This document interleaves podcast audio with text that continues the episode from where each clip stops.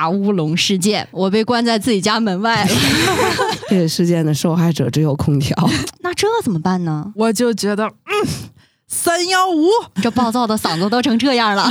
内啡肽多巴胺双重套餐。你这个是解决问题，有的时候还有解决人。不，我就这么头铁。你没事儿吧？宇宙的终极答案，生活的最终答案。无需定义生活，漫游才是方向。给生活加点料，做不靠谱的生活艺术家。生活漫游指南。最近在三伏天里啊，大家的情绪还好吗？好像容易暴躁。嗯，白鸟老师呢？我一直很暴躁，这暴躁的嗓子都成这样了。看来最近没少吵架啊眼。睛都红了。各位听友，大家好，您正在收听到的是《生活漫游指南》，我是巧克力爱巧克力。我是莫奇，我是嗓子哑了的白鸟。嗯，大家听出来了，今天这个阵容呢是娘子军啊上阵，通常担任领校园职责的土豆啊出去浪了。因为我们之前也录过几期节目嘛，就是关于这个暑期计划，对他在自己给自己设立的诅咒和各种 flag 之下，还是成功的啊。一路开黑，呃，对，嗯，当然了，他走哪儿可能哪儿都得稍微出点小小的状况波折啊。那想去的地儿都被黑到了。那具体的情况呢？等他回来以后再跟大家详细的聊。没有这个当事人的话，我们只能先在背后，对吧？先挖个坑。对，那按照我们节目的传统啊，就是有什么不开心的呢？说出来让大家开心开心。呃，既然今天我们三个坐到这里了。那我也不好意思让这个呃莫奇老师，我们的新任的常驻主播啊、以及嗓子都哑了的白鸟老师，再暴露自己的痛苦，我就只好先拿我自己开刀了。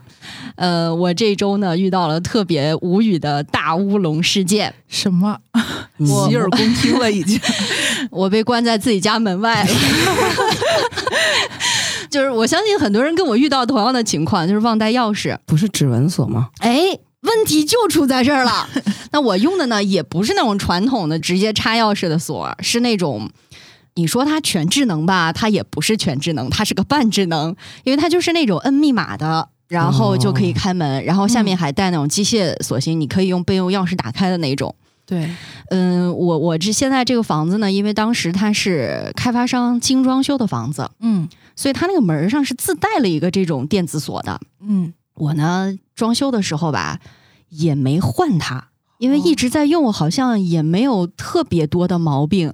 直到我在今年年初的时候，第一次给它换电池，黑了一把精装修，其实当时就心里有点儿觉得忐忑了，因为 一般来说啊，这种智能锁，你不管是这个摁密码的，或者是指纹的，对吧？快没电的时候，它总有提示，嗯不管是语音的还是闪个灯啊什么的，总得提示一下吧，对吧？对，我们家这个门不就这么倔强，嗯它是怎么提示你自己快没电了呢？就是摁密码的时候，摁一遍正确的密码。他说密码错误，门开不了。然后呢，我每次都得按三四遍啊才可以进门。嗯，我说这不对呀、这锁说你怎么不了解我呢？这就有点傲娇的那个意思。嗯然后呢，我最终哎换了电池，它正常了。哦，哦，我明白了，给它换了电池，应该距离我上次换电池才过去了两个多月吧。我还买的是那种挺贵的锂铁电池，嗯，你想它那个里面还得用八节儿，八节儿五号电池，号称是每个电池都有三千毫安，这么足的电量，两个多月没问题吧？嗯因为别家说至少都在半年以上，甚至到一年的这种使用长度。前天晚上回家的时候，突然摁完那个密码盘点亮之后，到了开门的那一刹那，它就突然黑屏了。换了一种提示方式是吗？对，然后呢就打不开。总是要让你猜，我再点那个显示屏呢，它又亮了，啊就是感觉是能够正常使用的那个样子。再来一次，还是打不开。然后再说，哎，这个小姑娘，又要给我下马威了，是不是？傲娇了，当时是那个备用的那个锁芯儿的那个钥匙，我没有带，给了我爸妈之后，那一般谁会带啊？对，对，然后呢，我又忘记备份一份在其他地方，比如说公司，嗯，就导致我只有想办法通过这个密码盘打开我的门，然后呢，就先联系物业，物业那边就去找厂家。这得多久啊？大概半个小时之后吧，终于要到了厂家的电话。他又让小区里面去巡查的那种保安小哥哥说去帮我借一个充电宝。然后呢，我我说充电宝这插哪儿呢？就一般很多现在大家见到的指纹锁，它都是可以看得到那个充电宝的那种口，不管是 Type C 啊或者怎么样，嗯它总有一个口在那儿嘛。对我观察了一圈我们家的那个密码锁，发现没有这样的接口，倔强，它只有两个稍微凸起的圆点儿正负极显着，嗯显示着。我说完了。这个不是接充电宝的，这是接正负极的。对。然后我就联系那个物业的，我说你让那个小哥哥不用带充电宝了，这个用不了。因为当时也是联系到厂家的人了嘛，我先打电话过去，人家说你这个肯定是没电了，你要用那个九伏的电池去给它外部供电。那个九伏的电池我不知道大家见过没有，就是一小方块儿，嗯嗯，哦然后上面有一个凸起的两个就是正负极的口。嗯像按扣一样那个。对对，它那个那个正负极的口有点像小型的那个按扣。嗯，我当时心里就咯噔一下，九伏电池。他们说：“哎呀，这个到哪里都可以买得到的，就厂家的人就这么自信。嗯 然后呢，我倒没有那么着急的直接跑到我们小区门口的小超市去买，嗯，我还是很机智的。对，我们小区的超市呢有那个微信群，我先问了老板：“老板，你们家有九伏电池吗？”老板说：“没有哎，这个用的很少。什么鬼？幸亏啊，没有白跑一趟。嗯那这怎么办呢？只能是在那个外卖平台上嗯，找了一家卖九伏电池的超市，嗯让骑手小哥给我送过来。哪天没下雨吧？没有没有没有，那天很热，哦，三十多度吧，而且呃空气湿度还挺高的，特别闷。你嗯，想，我就在楼道里面，人又很燥，反正天津这两天不是下雨就是暴热，对，然后呢，我又没有吃饭，饿的前心贴后背，然后又热。尤，其的暴躁。对，当时整个人就是那种，倒不是暴躁，就是压着火的那种感觉吧。又等了骑手半个多小时啊，电池送到了。我想，哎，这下外接电源到了，我终于可以进去了吧？当我怼上电池的时候，发现，嗯，还是没有用，只是比之前没怼电池之前呢，它多了一句“请开门”这样的提示。但是说了“请开门”。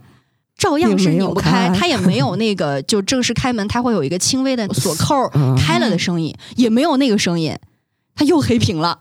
在操作的过程当中，我还给那个厂家的人又打着电话，边打电话边操作，他在那边还指挥我：“哎，您没有听到那个开锁的声音吗？”我说：“没有。”你正负极怼对了吗？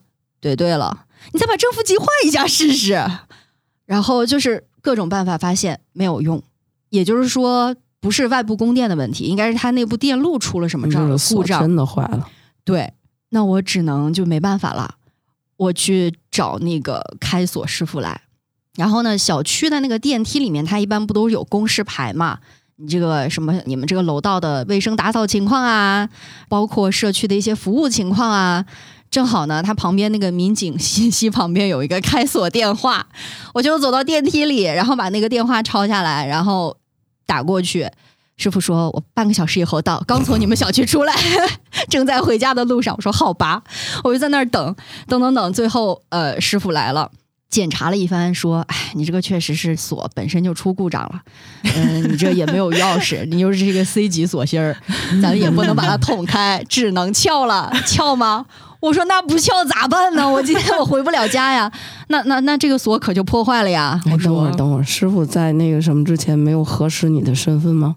他以为我当时没有随身带身份证，撬了锁之后，这个所有的流程结束之后，他要求我出示了身份证哦，啊。因为一般好像大家没有随身带身份证的习惯，我没有找过，我觉得师傅应该要验证一下身份对他要验证，他是公安局认证的师傅，对 对,对然后他是在活儿干完之后才找我验证的。那个师傅就在那儿大汗淋漓开始给我撬门，撬那个锁，暴力破坏，而且那个锁还挺结实的。呃，撬了半天，大概也折腾了半个多小时吧，终于把门撬开了。然后呢，然后师傅门是不是就锁不上了？对，那个锁就是锁不上的。我说，哎，那师傅，这个我要进去，我把这个门锁上了呢。他说，那你就出不来了呀。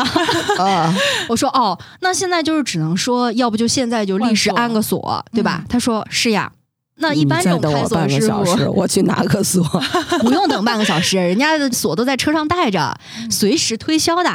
呃，你可以按我们这儿都有这种指纹锁的，一条龙服务，对，人家肯定是有备而来嘛，对吧？连这个开锁带推销服务，对吧？带安装，我还以为敲门的时候连门都要敲坏的。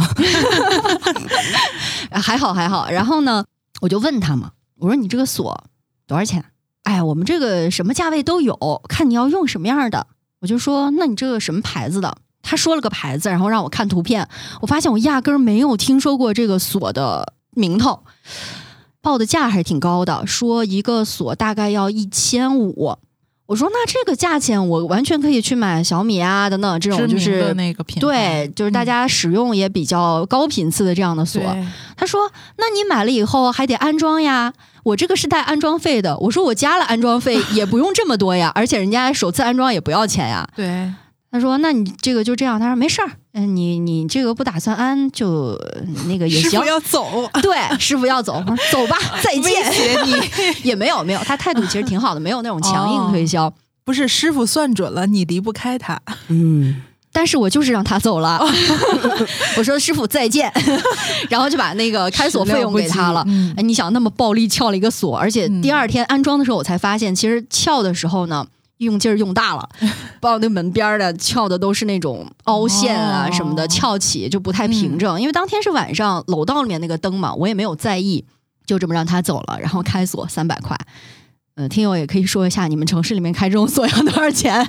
就让我只人家关心当天晚上你怎么办的。哎，这精彩就来！我告诉你，当天晚上的这个情况啊，那真的是看上去 挺凄惨的，就因为门压根儿关不上了。嗯，那个锁舌我还必须把它是在一个固定位置，对，免得它突然比如风来了，咔哧一下锁上。没有，它那个就是全部的那个安全阀的那几道栓都在外面支棱着。嗯，但是呢，这样门就关不上啊，对吧？它就得大敞着了。我难道晚上喂蚊子吗？嗯，怎么办对，呢？蚊子是小啊，啊，对，对，然后我我就使用了胶带，从里边儿利用胶带把门给蹬住，从上到下贴了一溜儿，然后旁边还打了保护，就是贴的那个门呐、跟法阵似的，你知道吗？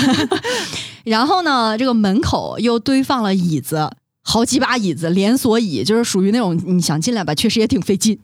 然后呢，家里呢，大家也知道，之前我们聊那个健身的时候，嗯。我家里是有一些健身器材的，派上用场啦，对，有以杠铃片见多，就杠铃片也垒了一米，对，垒到家哦，没有那么多啦，就那么几个，然后垒到门口。我又给物业打了招呼，我说我的锁今天是没有换的，所以我的门 是一个不设防的状物业态。心想你也真够梗的，一般就让那开锁的撞了。不，我就这么头铁，你知道吗？嗯然后我说麻烦咱们这边巡查呀，包括保安这边多注意一下。嗯，那个物业的管家是个小姐姐。除了之前，我觉得在这个沟通厂家的时候，显示出了他的一些滞后和 处理不灵活之外，这个时候还是反应特别快的。他说：“好的，我们知道了，跟保卫部门的同事已经提示过了，然后又留了一个值班电话。他说我们这个值班电话是二十四小时都有人的，如果有什么紧急情况，小板凳坐你们门口，啊，这这倒没有，不必啦。这样的话不是更瘆人吗？然后呢，我就让他那个，他就给我留了一个电话，值班电话，说您随时打过来的话，我们都有人可以第一时间过来。我说好的。当天晚上，我就想说，我这是睡还是不睡呢？本来有心说我要不开一局文明六吧，就时间黑洞吧，说不定这头一第一台天亮了。但是还是因为太困，没有开游戏，我就去睡了，也没什么事儿。哦，当然，在睡之前还完成了一件大事儿，就是在某平台啊订购了一个全新的指纹锁，因为它当天呃十一点之前买锁的话，第二天就能到。那我第二天又是个工作日啊，我只能请假请一天留守在家。不过买的这个品牌的锁呢，还挺好的，因为第二天一早就有安装师傅打来电话说：“哎，我看您那边购买了这个锁，您什么时候需要上门安装？”我说：“今天下午就需要这个锁现，在立刻马上，我说这个锁下午就能到。他说好的，那给您约到晚上六点吧。我说可以，没问题。顺便把晚餐带来，师傅没有提供这样的服务了，早餐和午餐怎么办呢？门封那么严，不是家里有吃的呀？现在谁家里没囤点吃的，对吧？当天啊，我就在家里面居家办公的同时。时不时的就要看一眼我的锁到哪儿了，因为现在的那个物流信息追踪呢，它比较实时，就是你的货在哪里，它都有那种实时跟踪点。我看那个小点儿，哎哎哎，已经从北京仓运到天津了。哦，从天津的那个大仓已经分到我们这附近的营业部了。哎呀，上了这个快递小哥的车了，他快到了，他快到了，就离我们小区四点五公里了。但是他可能所谓这个最后一公里的定位呢不是很准确，我就看那个小点儿啊，在地图上飘来飘去，飘来飘去。我心想说，这人骑着扫帚倒是乱飞的，就很失这范。给信息给到太详细，完全没有必要。对对对，然后最终在安装师傅约定的时间半小时前。这个锁终于送上门啦！哎呦，开心的我。然后又等了一会儿，师傅果然是按照他约定的时间，六点钟一点都没差，人就到了。这师傅也特利索，来了以后呢，我还没听他敲门的时候，就已经听到门外叮咣五四，人家已经开始把那个工具都开摆了。门一开，师傅就说：“好，现在给您安装。”然后确认了一些信息，因为提前有些预约啊什么的，测量、改装。他拿的那些什么锯啊、什么钻呐之类的，就开始那个火花四溅、叮咣五四就开始了，就是一顿火花带闪电吧。那个师傅动作也很快，呃，就给我安装好了，然后顺便呢还把那些前一天晚上因为撬锁撬起的部分，他能够帮我掰一掰的。掰平整的地方，他给我掰平整了；实在掰不平整的地方也没辙，他也跟我说了。所以不同的锁是那个门上有可能还要打眼儿的，是吧？对对对，它那个锁的长度不太一样。比方说，现在我们见到的那个指纹锁，你会发现很长一溜。嗯，你像现在再豁开点儿。对，普通的那种机械锁呢，它就短一些。有可能你原来比如说安装了指纹锁，它上面可能那个孔开的比较比较大。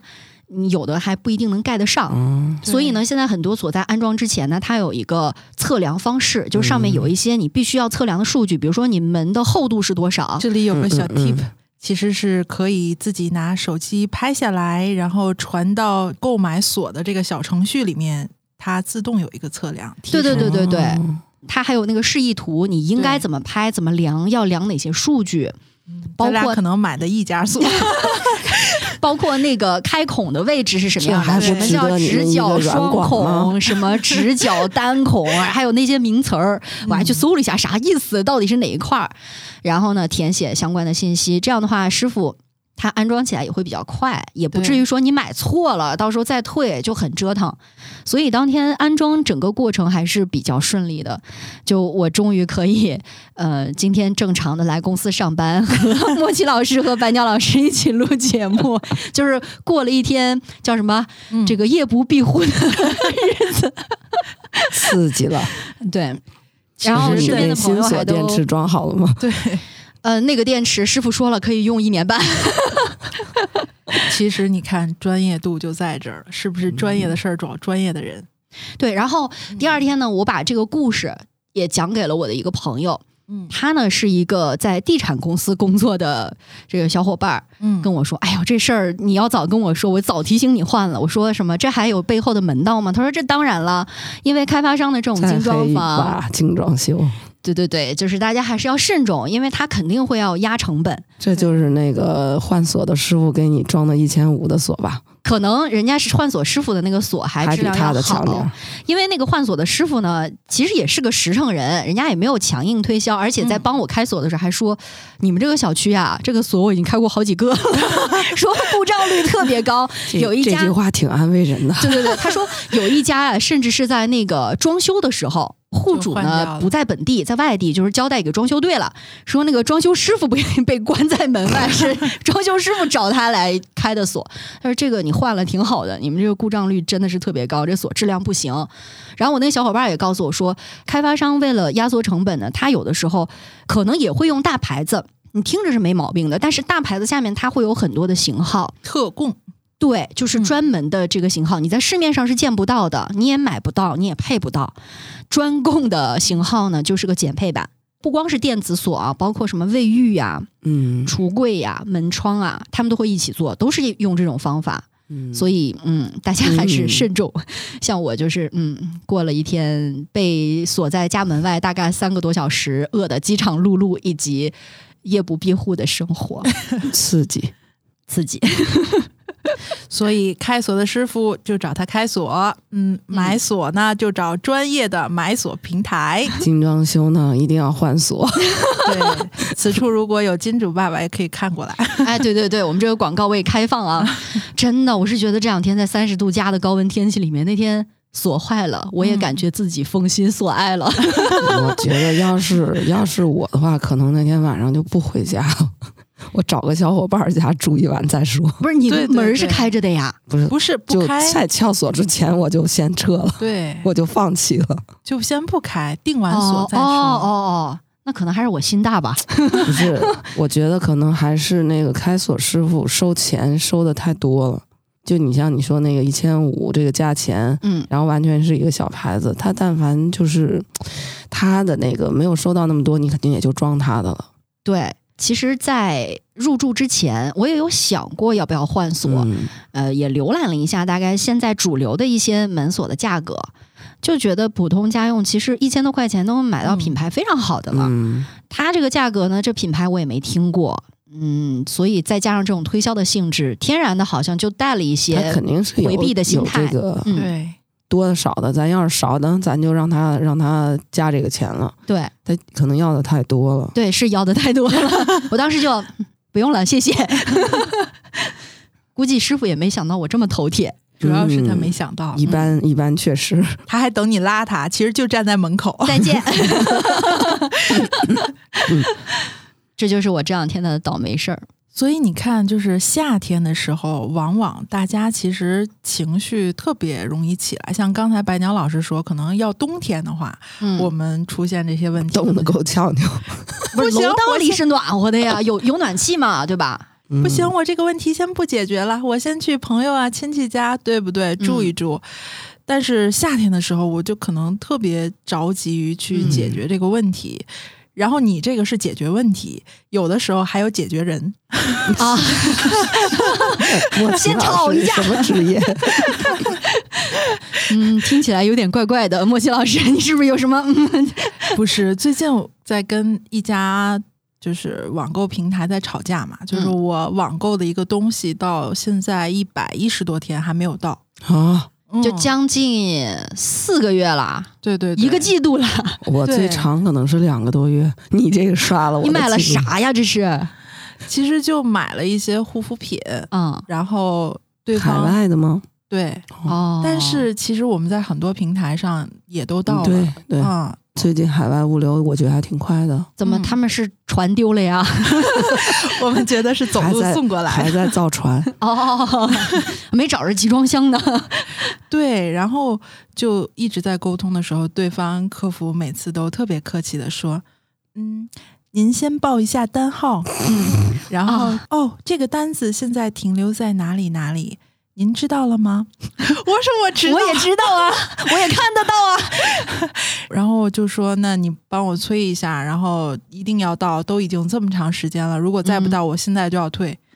哦，对不起，您没有收到货，然后是没有办法退的。是然后你不是不是人工客服吧？是人工客服，人工客服也这么标准，对，太无聊了。然后都有话术清单的。对，然后就是其实不能帮你解决任何问题，嗯，但是他是敷衍你、拖延你的时间，就是就是再加重一层焦虑。对挑战你的耐心，其实嗯就是告诉你别再找我了，你就耐心等着就好了。嗯打电话他也没有打电话的平台，我们是线上客服，哦然后他给我打过来。哦，对，然后几个月沟通无果，因为每次都是那样的话术，我就觉得，嗯，三幺五，对，哎，我觉得这个听起来特别像你在饭馆点菜催菜，嗯，你每次问服务员菜这么久了都没上，催一下，那那我们不要了行不行？哎已经做上了，已经做了呢，就你也不知道他做没做。已经。在锅里了。，对，就是这是一个标准回答你的话术。对，嗯。然后打完三幺五呢，这时候就已经其实很生气了嘛，因为嗯。等时间太久了，就说这单我要退，不管他到哪儿，你现在给我帮忙协调一下，能够退单。嗯然后我这个东西收货了，我肯定也原封不动给你打回去。我这个单子要退，同时我要索赔。嗯然后三幺五的说法是，就是要求是合理的，嗯但我们帮助您去沟通一下。商户也是真的头铁呀，不同意啊？就问为什么您要索赔呢？然后我说，其实我们大家不是要求索赔，我们是要你一个态度。首先，购买之前你们并没有说这个物流需要这么久，你跟我们说是、啊，亲，早早下单会早早享受哦。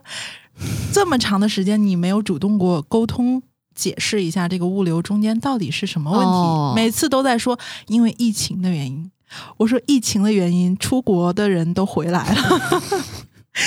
我说为什么他不动？是掉海里了吗？造船的，造船的。造船呢？就是永远不解决。哦，既然您其实不是要求索赔的话，那您其实没有必要在三幺五去投诉这一项。然后你知道吗？他就一直在去，我觉得在拱我的火。嗯然后这个主要就是没有电话，嗯要是有电话，早打过去骂一顿，哪怕骂一顿，这活儿也发了。其实并没有用，因为我觉得客服解决不了任何问题，他只能上传下达。比如说像索赔，最后就坚定我们就要索赔，然后最后商户的是补给你几十块钱的网站代金券，嗯，而且那那不还是要吸引你继续消费啊？而且傲慢到我发给你了，发一条短信都不会打电话来跟你说这个事情，就是从头到尾商家非常傲慢。这种点情况你还不曝光这是啥平台吗？不说了。然后，但是我发现其实这种还是有一个利益诉求在，但是实际上我们生活中是有很多没有实际利益的诉求，比如说。跟朋友啊，跟同学啊，平时生活中聊个剧，或者是聊一件对某个事情的看法的时候，大家意见相左的时候，到底要的是什么？就是很小的事情，聊着聊着就吵起来。聊崩了。对，然后前几天嘛，嗯跟我一个同学在说，他们家孩子养的特别精细。然后呢，我另一个同学呢，就非常的放养状态。嗯，他们俩就在针锋相对的说，这个空调到底要开多少度 对孩子更好？啊，那不孩子觉得几度舒服就怎么来吗？聊着聊着不是真吵不是孩子觉得极度舒服，是他妈觉得他觉得极度舒服。对哦，就就是那个你妈觉得你冷，就是说平时大家在一块儿吃饭啊，什么都挺好的，然后怎么突然之间就这个问题就掐上了，是吧不？是你你对对对你想想，你办公室空调开几度都有争执，啊？啊对对对你到孩子身上更不能忍了呀。是因你在为办公室能忍的事儿，你也不能跟孩子那儿忍。因为办公室里面一般男士都会要求温度要开低一点儿。对对对，但是女士呢，因为那个本身的这个生理特质，嗯低温就会觉得比较冷。你通常看到，如果说公司里面开空调的情况之下，男士好像都如常啊，嗯，很多女士就已经把那个小毯子呀或者外套都已经披上了。对，你们有没有遇到办公室空调问题？有啊，我们办公室就是嗯因为空调经常的阴阴不阴阳不阳的，哦，就是老师们还是比较文明的，没打起来。对。对对不会打起来，一般就是比较强势的那个来了啊，我这个腰疼，咔给关了。然后嗯像我这种比较阴的，我就跑别的屋去吐槽。跑过去直接把那个温度调了呢。主要他个儿比较大，我打不过他。我突然想到了那小的时候争抢电视的那个频道选择权。哦，我跟我爷爷，我爷爷要看新闻，我要看动画片儿，然后你就看一老一小在那个电视机跟前就开始抢那个频道去摁，你爷爷真有童心。对，你们不挑明了吗？嗯，就看谁抢得过谁呗，就各有输赢吧，算是。哦，对，这个真的非常有意思啊！我记得办公室的时候，有的女生就要求温度高一点儿，甚至是直接把空调关了。然后年纪比较小或者是男生，他们就其实不沟通的，嗯不沟通，就是直接会互把你相对你刚开我关，我刚开你哦关，就是这种，哇，空气中都有那种硝烟的那个弥漫的气息，并没有，因为大家不知道是谁关的，啊也不知道谁开的，就是隐约知道应该是 那个事件的受害人。这个事件的受害者只有空调。空调，我招谁惹谁了？我们因为办公室人比较少嘛，嗯而且那个空调在那个位置，谁一摁谁都知道嘛，嗯，所以一般就是啊、能忍的就忍了，有个别人是完全不忍的，他来了嗯要怎样就怎样。然后因为我们跟其他屋的关系也不错，如果那受不了的时候就去别的屋待一会儿，或者有时候因为我写东西我又去图书馆了嘛，嗯，所以我们倒没有那么针锋相对，但是对人的厌恶是一样的。就不管这事儿怎么解决，反正我先烦你了。对对对，背后的吐槽是一样的。对，然后真的会有像刚才白鸟老师说的，然后一看又开了，就说：“哎呀，我这个身体呀、嗯嗯嗯嗯嗯 但是并没有用处，嗯因为办公的时候，像白鸟老师在学校，可能可去的空间会更多一点。办公室比较多，对，有的选择的时候就不会那么针锋相对嘛。嗯，嗯，嗯，但是很多是那种大家就共用一个公共空间的时候，对，这个协调起来就挺难的，所以矛盾就是从这儿起的呀。嗯，不可调和。没错儿，就包括之前我们聊天儿的时候聊看偶像剧，嗯，一个女生说我喜欢男主，另外一个女生说我喜欢男配，嗯，然后这也能掐起来。然后两个人天天一块儿吃饭，就是其实关系也是超好的，然后嗯就掐起来。然后，但是我不太明白的点是说，男主男配都是他们得不到的男人。你说人是不是先天就有一种要想让别人接受他的想法的欲望？对，就是所谓人生两大乐事，一个是把别人的钱装自己口袋里，一个是把自己想法装别人脑袋里。嗯，他总是想教会我点什么。对，都 特其实人本身就是一个爹味儿很重的物种，是不是？啊，对，我就要说这个爹味儿，这个其实也挺有意思的。之前有一个就是许久不见的朋友嘛，嗯然后从外地回来了，有一些局，他中途就是给了很多建议，嗯，就是比如说，哎呀，你应该这样啊，你应该那样。我说你爹味儿怎么这么重呢？然后好为人师啊。然后一下子就好像打到了他的自尊心，嗯直接这个人冷掉了，就感打人不能打脸呐。不懂事儿了吧？这个评语现在也已经上升到了就是啊，我觉得可能是每个人权重不一样。我就记得我刚上大学的时候，嗯嗯、我们同学就天津人说贫好像是一个半中性的对中性词词。对我一个女士女同学就跟另外一个男同学说：“你怎么那么贫呢？”然后那男同学就就像你说这种，就一下子好像受到了了一万点暴击，嗯啊，然后呢？就特别不高兴嘛。然后我女同学也很觉得很很奇怪，因为就我觉得可能就是地域上对这个贫的这个全值不一样。嗯嗯 他就回来就跟我们反省了一下，哎，你们觉得“贫”这个词儿是很恶毒的一个词儿吗？就反正我们反省了一下，我们觉得可能在天津人觉得贫是一种哎还挺有调侃的能力的一种，说你能说嘛？嗯小嘴儿巴巴的，对对对说，对，尤其天津人本身就是这种嘛，对对对，他可能他不觉得贫的伤害只有那么 高，啊，你居然说我贫，我接受不了。对，反正然后我觉得你说这爹味儿是不是恰好就到了他的哪个点呢？对对，很有可能是。然后这个人直接就被冻成冰块，放到冷藏处了，就再也没跟我们打过招呼，出席过饭局。哦，我刚本来准备嗯说怎么冻的，是第一步先打开冰箱，没有啦，没有啦。大象还在里面。嗯，不过我觉得这样不是挺省心的吗？是，然后但是就想说，其实大家在沟通中，尤其意见相左或者是想法不一样的时候，到底是希望从对方身上得到什么？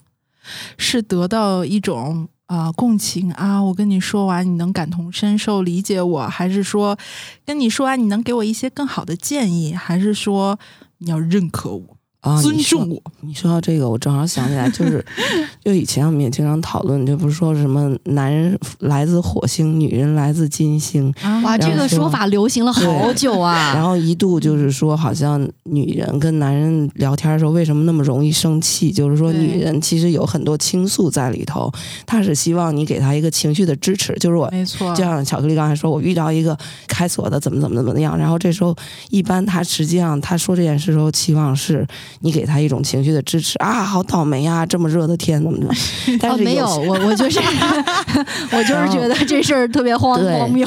然后有些有些人呢，就第二比较重，他就会说，哎，你当时就应该怎么怎么样，对你当时就应该又错了吧，怎么？是这样子就比较，以前有一个说法，就是好像女生比较喜欢共情，嗯，就是聊天的目的是要把我的情绪发泄出来，然后对方给我一个情绪的回馈。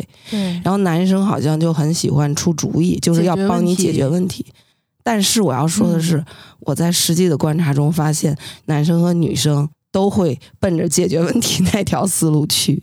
就很多时候，别人在跟你描述一些事的时候，实际上只是在跟你倾诉。就像我，我也很喜经常也会啊，那你这个应该怎么样怎么样，就奔着爹那条路去的。不是这个不是您您的这个职业习惯吗？我也在反省，对吧？老师就是给每天要告诉学生你要怎么做。我也在反省，是因为职业的原因呢，还是因为就是说性格的原因呢？还是说其实男女都有这种特质？嗯还是说因为我个人的一些情况？嗯我也经常在想，就是有时候聊的时间长了，忽然意识到啊，其实他跟我说这件事儿不是让我帮他出主意，嗯。哎，但是我觉得有自省的这一步就已经是一个特别大的突破了。可能更多人觉得比较反感的是，在提供所谓的这样的无穷无尽的意见的时候，他没有这个意识，就是说我可能已经冒犯到别人了。所以有时候我不喜欢跟人聊天，也是因为我觉得我一说这件事儿，他一定是给我一些建议，而不是去接纳我的情绪。哦高屋建瓴，哇，一下子就切中主题了。其实大家聊天，尤其生活中，大部分希望对方不是给予我什么，然后只是一个大家能够情绪向上的互相治愈。对，其实他建议大多数人也自己也能想得到，对他只是需要释放一下情绪。但是有时候人自己过得比较困难的时候，他很难给别人情绪支持。没错没错，他可能自己还、啊，尤其嗯像那疫情的情况啊，饿着肚子的时候啊，对饿着肚子还要说你没事儿吧？要不 咱俩聊两块，钱，这是。确实是这样的，就是我发现他们有很多人其实也是互相知道彼此，可能我不需要你帮助我，嗯，然后我可能就是想跟你说说，对吧？尤其在女生之间，嗯这种事儿时候尤为之多。但是聊着聊着，两个人就上头了，嗯，对，就是已经安慰不到、治愈不到了，然后就就要你同意我，你你认为我是对的，就是争一个对错，进入一种辩论模式，嗯就追着对方说的里头话里头的毛病去打。对，但是其实你要把他们单独说一下啊，那有什么问题你们好好的去大家说清楚。其实什么问题都没有。嗯，就为争那一口气，然后嗯吵得不可开交的情况就特别多。你会发现，原本是奔着解决问题去的，越吵着问题越复杂了。就好像有些事情完全你是不可能说服对方的，嗯，没错，就不说别的了，你想说服你自己爸妈也挺难的。嗯，那是另一种。嗯一般跟爸妈都特别简单粗暴，嗯，然后互相伤害。这个真的是我我以前跟爸妈聊天的时候，我就总是服说服对方，这个我为什么要这么做？一二三四五六七，然后嗯为什么不那么做？一二嗯三四五六七，所以我发现其实他们根本不想听。你翅膀硬了是吧？啊，对，就是他们就要你听他的。嗯，但是我尝试过这种办法，反复试几次还是有效果的。就是这个得看他问题，他是不是就是非常强硬的。这个我就要这样。啊啊，嗯，嗯，取决于他愿不愿意接纳啊。或者愿不愿意让步？嗯嗯，是有的问题他都没想好呢，就是你跟他一聊，可能一会儿就按照你的想法去了。啊，那确实有这种可能性被我带跑偏了。被你说晕了。嗯 对，我觉得跟爸妈和跟那个就是一般的朋友可能还不一样，因为跟爸妈有一种交流模式已经固定的，就反正我觉得我跟我妈聊天啊什么，就经常会立刻就进入一个模式，下面的戏路其实是过去几十年一直都是那按 那个戏路上演的，总是过去的画面再次对对对，上演。而且你就一下那个回路就会被强化，你就会直接跳到结果。就有的时候甚至中间都不聊了，反正聊来聊去还是那个结果，对何必呢？就剧本一就不会改。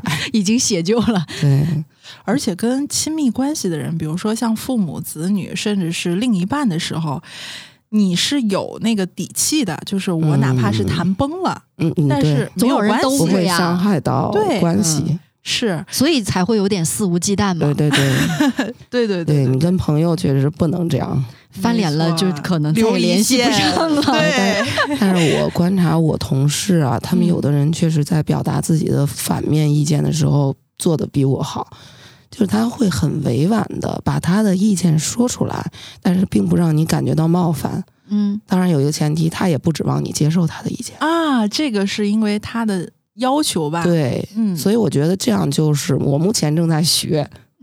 哎，我记得之前看过一种说法，说如果说你跟对面一个人聊天，感觉到如沐春风，嗯，哎呀，怎么就那么舒坦？嗯是因为人家的情商和智商是碾压你，他人家在降维交流。对，对，有可能。没事儿，我希望这样的降维交流多一点。我不在意，我不介意。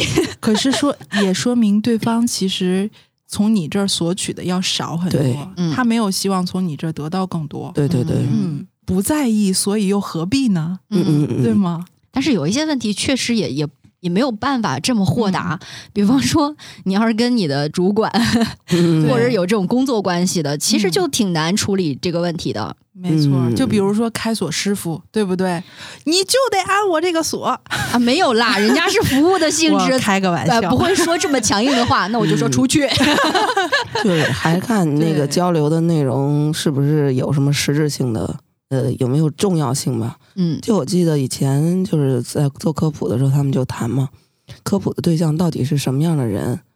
就比方说转基因这个问题，你不要试图去说说服那些反转的人，然后那些支持的人，你也不需要你去说服。你其实可以做工作的，只是中间很窄的一个谱带，就是他愿意去听，而且他在摇摆的这些人。所以争取的是墙头草呗。对，就是说，因为科普这件事儿本身没有那么重要，但是有一些很重要的事儿，像你说跟主管去沟通什么的，那就不可能是那是关系着饭碗的。对呀、寸土必争了嘛。哦，你如果面对主管的话，多半你会妥协吧？也不一定啊。嗯就之前我是一个特别好说话的人，只要是要求，我觉得没有太我做不了，或者是我不能承担了，已经，嗯就是大部分我都会接受，或者是接受大半部分。嗯，是传说中的讨好型人格吗？对，老好人的那种。嗯但是你接受的随着越来越多，因为就是非常好用嘛，对，找嗯找你的成本低，对，然后事情可能会多起来的时候，你就发现，嗯，为什么就是大家都来找你。都是同样的，都坐在这里，然后有的人就可以拒绝很多事情，然后你就不可以，啊，嗯。我就不可以。对，像你这种就是日常会嗯接受大家太多的这种，你比如说找你帮个忙，你都嗯。帮了的话，某一次人家找你，你要是没有帮，嗯，哎，这个时候就有一点怨气了。别人就说：“没错哎，你平常都帮我，你为什么这次不帮我？是不是看不起我？嗯，是不是怎么怎么样？”没有都不会这么说，嗯他会觉得这件事情你就应该做。啊，对，嗯嗯，但是客观来说啊，你从、嗯你从整体来看，实际上他就整个这个环境，他试探你的底线，是一直压到你不能再压为止，或者说你实际上就是你的能力可能能承受的就是在这个位置上，然后这时候你开始跟他讲价钱，在之前你不跟他讲价钱，是，我觉得也是一个个人的能力吧。嗯，所以在这里我要郑重的 说，土豆儿不要在外面浪了，快回来录节目。录节目，他现在都打算要把节目尽量自己不出席录制了，他都已经开始有这样的打算了。他一定要在底线。对把在萌芽状态当中就给他掐掉啊！请各位听友在我们的评论区留言。这个萌芽状态要掐不掉，就把这节目掐掉。把土豆芽掐掉。土豆这个尽快结束自己的休假啊，暑期呃到处浪啊浪的生活，赶紧回来当好你的领校员啊！因为前段时间回得来吗？不知道，呃，因为之前有有听友给我们反馈过，说，哎，最近我们节目里面的笑声呢稍微少了一些，有一些原因啊。因为上一期呢，我们更新的是一期串台节目，呃，是和这个津津乐道呃旗下的这个科技乱炖，我们做了一严期呃番外篇，对，也也不算特别严肃吧，就是讨论话题，相对来说风格肯定是跟日常的生活漫游指南的这种风格不太一样，啊、不像我们这样歪楼啊，对吧？从来都不在这个主题上今去聊。今天还是挺没歪的，啊，我们主题是啥来着？没主题吗？不哎是，，不重要，不重要啊，那对吧？反正我们的听友也是知道的，听到哪儿算哪儿啊。您觉得乐呵了呢，就跟我们一起留言啊，或在我们的群里呢，呃，跟大家一起聊一聊。如果觉得没意思、不乐呵呢，就点个叉退出去啊，没事儿。有您喜欢的话题呢，再回来听，呃，都不强求。最近这个笑声确实是少了那么一点点啊。也听出来了，这白鸟老师呢，嗓子啊，因为这个夏夏日这个太过躁动 啊，这个生的气也比较多，这嗓子都成这样了。那我呢，也是刚才录的过程当中啊，嗯，时不时都得喝点水，毕竟对吧？担惊受怕，其实也没有啦。这个夜不闭户的生活 体验了一下啊，最近也是，哎，真的是无奈呀、快乐呢，就显得没有那么多了。但是我已经把自己的这个不快乐的事情贡献出来，让大家快乐了。所以我们这期的含笑量，这个笑声比例应该还可以吧？哦，我自认为可以啊，不允许反驳。愣了一下，好像自己夸自己不太好意思。嗯，没事儿，我们这我们节目的传统嘛。节目里面夸自己，然后谁不来骂谁。嗯，对对，还还应该骂的更狠一点儿。对，我们都其实得有保留啊，不能一话期骂完了，我我得匀着点儿。嗯，不是他下期还不来呀？那我不知道啊。哎，不过夏天这种很燥热的状况，确实会让大家搓火的几率高一些。对，嗯，嗯因为白鸟老师是研究环境科学的嘛，然后我们经常会总结说，天儿热了，好像就是对人的情绪影响还是比较大的，就觉得嗯一到夏天燥，尤其是三伏天。在你的那个研究领域范围里面，有没有什么具体的对应关系？是这样的豆前两？天不还发了一个小黄图，嗯 上头说气候变化，尤其是天热，影响人的睡眠时长，是不是？啊，确实是有这样一条信息，就是根据世界各地智能手表对数十亿次睡眠测量的数据发现，气候变化引起的高温已经导致睡眠时间大幅缩短，相当于每年缩短十一个晚上的睡眠时间。就是呃，如果不加以抑制的话，到二零九九年这个世纪末，可能会侵蚀每人每年多达五十八小时的睡眠。除以三百六十五，好像也没少多少，对吧？日常你刷短视频的那个时间钟，也也够了。二十分钟。不过确实，我觉得呃，天一热睡不着，这个就是个嗯常态。以前我读书的时候是在武汉。嗯，就是武汉曾经的这个火炉之称，很多朋友应该是比较熟悉。它那边长江流域确实一到了夏天特别难熬，呃，又热，然后空气湿度又大，就导致你整个人是觉得身处一个大蒸笼里面，无处可逃。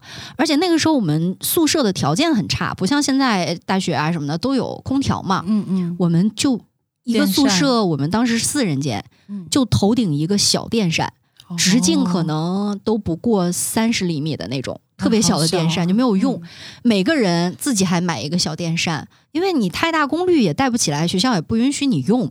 晚上怎么睡呢？我们是把那种拼贴垫儿，就小朋友玩的时候，不是下面有那种方块的那个可以嗯拼接起来那个地垫儿，躺地上，那个先铺一层，嗯，然后呢，又买了一张大凉席铺在上面。我们宿舍里面的四个人排排躺 在在那个凉席上，脚底再放一个小电扇对着吹一晚上，这个场面有点儿，惊悚是吧？我确实，你想，万一月黑风高，然后咵嚓一个闪电过来那种，你就看吧，就是宿舍挺大呀，就是有排排躺我们宿舍四个人可能排排躺不下。嗯，我们宿舍也躺不下，我们就基本上是刚好那个空间差不多能躺下，因为我们宿舍哦是稍微长一点儿。然后还好是我们宿舍自己内部有那个洗洗手池，可以用到水，不需要去楼道里面的水房。嗯，我大概那个时候一晚上至少醒五六次，就那个还不是在武汉最热的时候，因为最热的时候我们都放假了，嗯我就觉得特别难熬。那时候多少度啊？我自己是感觉武汉一上三十度就很难受了，啊，就是因为它空气气湿度一上来，你整个人就很难受。是大概热的时候，你比如说一到三十五六度，再往上走，嗯整个人就觉得快要窒息了，不行了。嗯，对，反正我从甘肃来天津上学的时候，我就觉得天津已经非常热，就是那种蒸笼天气，嗯尤其是它晚上的时候热。你看天津像最近很少有晚上降到二十四度以下的，嗯，对，嗯，但是你要是二十四度以上，如果宿舍里没有空调的话，就很难受了。对因为之前有一个利用呃物理原理让自己房间凉快起来的一种比较有性价比的方式，就是那个叫什么伯努利定律吧。嗯嗯你可以把电扇放在你们家的窗户前面，嗯嗯而且呢，不是说倒着把那个风引进来，而是你的电扇对着窗户吹，它可以把外面的凉风给带进来，嗯，就是你的室内会凉快。但重点是这种方法它只适用于室外气温。比室内要低，就是外面要凉快。你外面都那么热了，你如果是对着吹，你只能把热空气带进来，嗯对，无处可逃。对，就没有办法。这种环境之下，你看人又睡不好，情绪就超差，然后就开始嗯吵架，就反正感觉大家最近火气都挺大的。所以吃辣到底对火气是什么影响呢？不知道呀，嗯，到底不是厨师吗？到底是因为因为这个地方太热，所以吃辣，所以他火气大，还是说，嗯，还是说因为吃了辣火气更大火气更大？这是不是一种对于痛感的这种呃痛感的形容啊？嗯就觉得火辣辣的这种状态是一种痛苦嘛，它一种痛觉，可能就联想到的是一种很火爆的那种感觉。实际上吃辣是让人快乐的，就是因为那个辣椒素刺激的是多巴胺的分泌，人喜欢吃辣，实际上是因为可以让你快乐。一起吃火锅就会很开心嘛。嗯，所以是不是说因为那个地方太热了，需要一点额外的快乐，所以他们才吃辣？哦，所以川渝地区的人这个都比较乐观，也是因为这个原因吗？咱们这也太伪科学了，我们乱说的，我们乱说的太野生了。啊。对不过就是吃辣让人快乐这件事情，到了夏天的时候，大家还有的时候晚上会约上朋友去夜市嘛，点烤串儿啊，或者是什么一些小吃的时候，也会点那种偏辣的口味，也是快乐上面再叠加一层快乐。嗯，甜辣再加点酒精，是吧？酸辣、甜辣、麻内辣，啡肽、多巴胺 双重套餐。哎怎么感觉像广告了？然后再加一杯冰可乐、冰饮料，有辣嗯有甜。哎，生活乐无边。我在说些什么？硬凹。我就记得，就是我在福建那边上学，夏天的时候温度也非常高，最高的时候会三十七、三十八，甚至达到三十九。嗯，然后我看到我们的老师西装革履的进来，啊，当时我们就在猜想，嗯，是不是里头的衬衣已经汗流浃背湿透啦？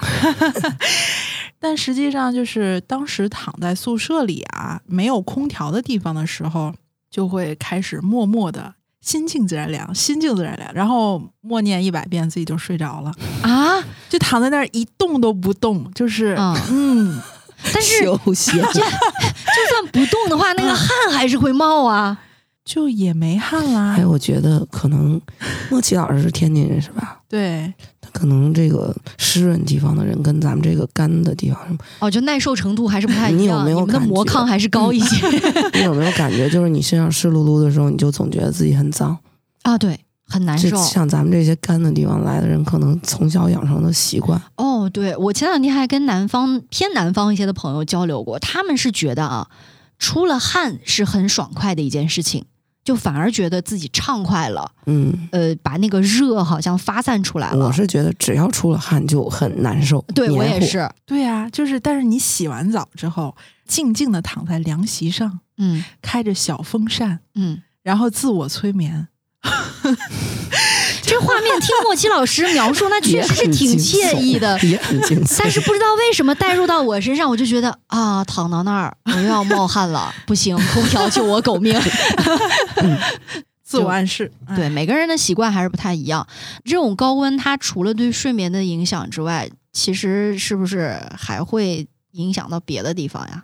挺多的吧？就关于气候变化，气候变化的一个表现是高温，嗯。但是其实你像咱们冬天的时候特别冷，嗯。有一年我记得欧洲下雪下到一米多，其实那个也是跟气候变化就全球变暖有关的。哦，因为通常大家一听变暖就觉得热嘛，对，一般一个经典的梗就是夏天的时候都骂说气候变暖了，然后到冬天冻得不行，又说气候变冷了，科学家都是骗人的，其实是一回事儿，是吧？但是实际上都是全球变暖的结果。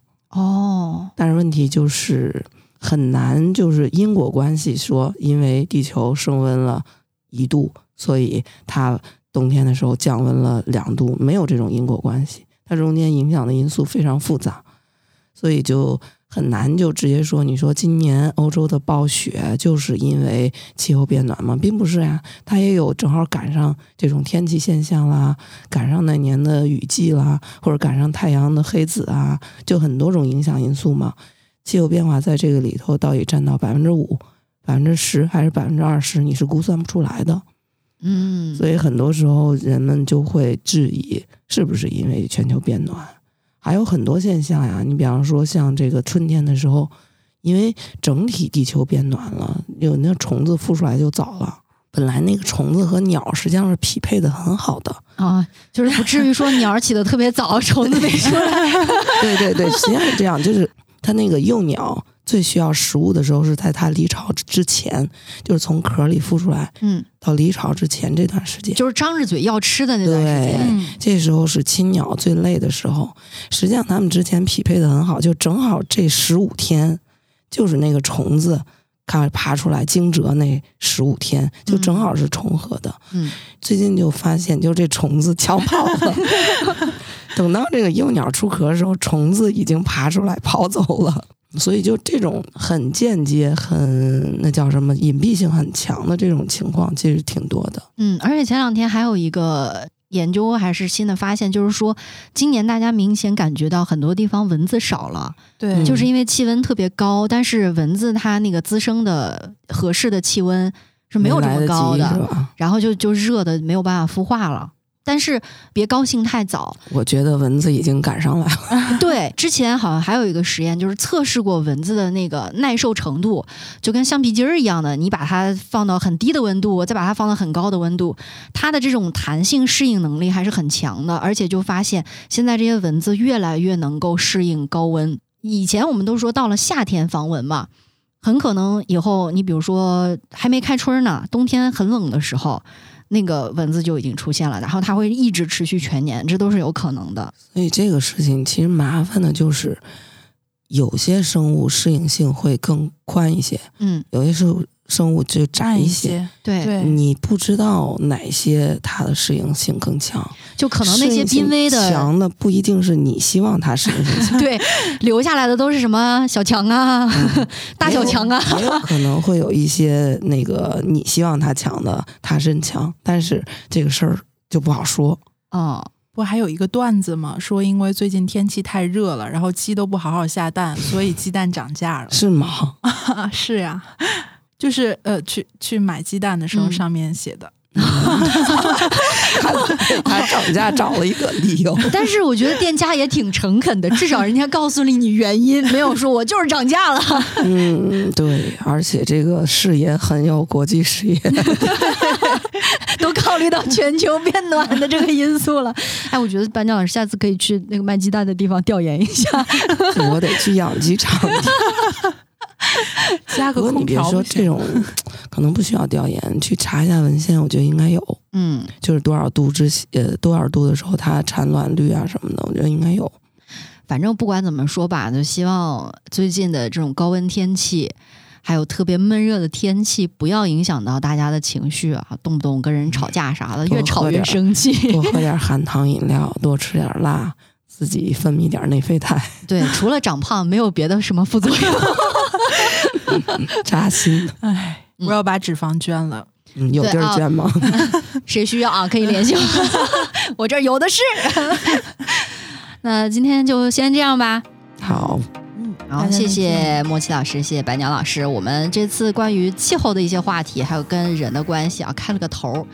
今天因为是白鸟老师这个就是突然感冒的原因啊，嗓子不好，没有办法详细展开，我们下次可以再接着聊。好，先挖一个坑。好，好。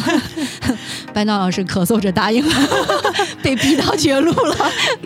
好吧，那就这样吧，谢谢大家收听，拜拜，拜拜。